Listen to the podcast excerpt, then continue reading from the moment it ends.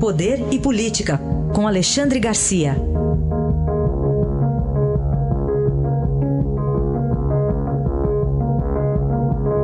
Alexandre, bom dia. Bom dia, Raíssa. Bom dia, Carolina. Bom dia. Vamos começar falando sobre uh, um evento que já está programado há bastante tempo, né, Alexandre? O Sínodo para, sobre a Amazônia no Vaticano e que agora tem contornos aí especiais também, que esse mais recente debate sobre desmatamento, Alexandre. Eu acho que esse debate não vai acabar bem nas relações entre Brasil e Vaticano. Né? Vai ser entre 6 e 27 de outubro, o sínodo sobre a Amazônia, eh, do qual participam aí bispos brasileiros, eh, autoridades eh, da igreja do país inteiro, do, do, mundo inteiro, aliás, 250 participantes. Mas, como eu vi no Estadão, as coisas não, não andam bem. Né? Tem dois cardeais uh, alemães, né, 502 anos depois que Lutero uh, cortou com a Igreja Católica, dois cardeais, cardeais que estão dizendo que o Papa Francisco quer acabar com a Igreja, né? aproveitando esse sino. Chegou a chamar o sino de de, de lugar de heresia, estupidez e apostasia, que, que vão, vão acabar ordenando mulheres sacerdotes, né? uma série de questões. Mas não é só interno na igreja, é com o país também.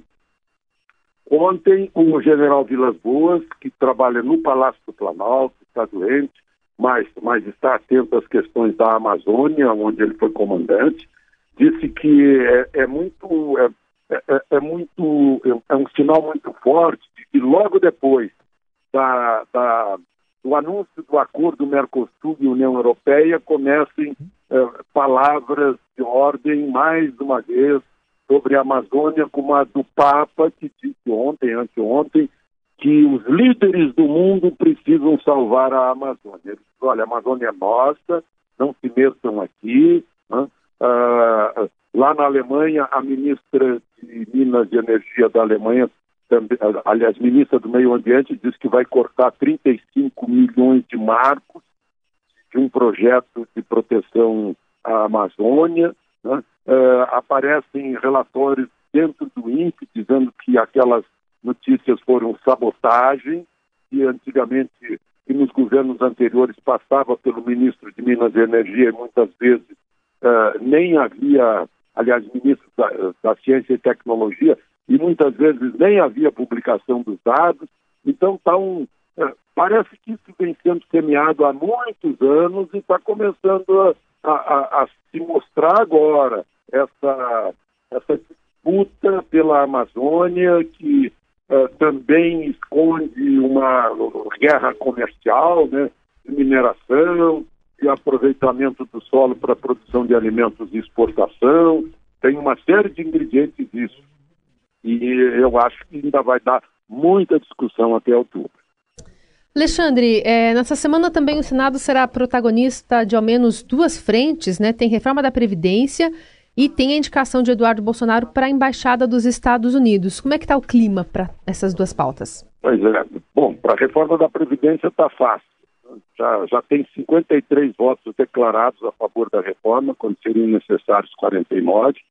E pelo que se pesquisa lá dentro em relação à indicação de Eduardo Bolsonaro para Washington, também é, é algo que vai passar. Né? Vai passar pela Sabatina e depois no Senado. Vai ter, vai ter discussão, vai ter polêmica. Eduardo, hoje, no fim da tarde, está aí na Fiesp, conversando com empresários que têm negócios com os Estados Unidos, num encontro promovido pelo presidente Scaff, né? e, e aguarda-se para qualquer dia desta semana a formalização de sua indicação pelo Palácio do Planalto, depois que o presidente Trump já deu um ok, né, um mais do que ok, assim, portas abertas, braços abertos, esteja bem-vindo.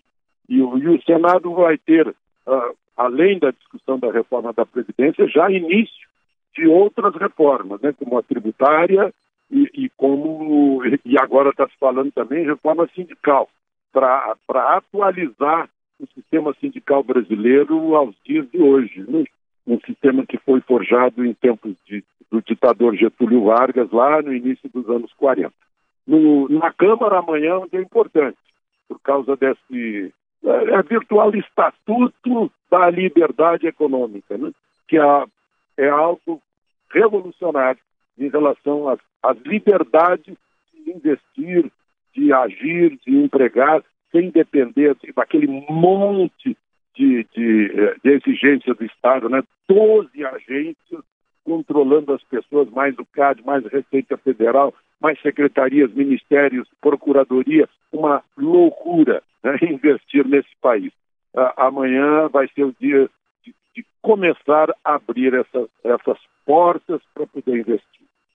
Para a gente Alexandre, vamos falar sobre esse confronto que deve ocorrer no Conselho Nacional do Ministério Público. De um lado, Renan Calheiros, de outro, Deltan Dallagnol. Fora a rima, acho que só a rima que combina entre eles, né? Deltan versus Renan.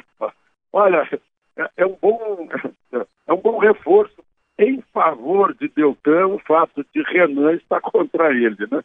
É, é enfim, há, é, essas, essas questões todas uh, vão acabar no Conselho uh, Nacional do Ministério Público, reclamações contra Deltan Dallagnol, essas questões uh, reveladas pela, pela escuta criminosa que foi feita, que está sendo aproveitada né, e divulgada.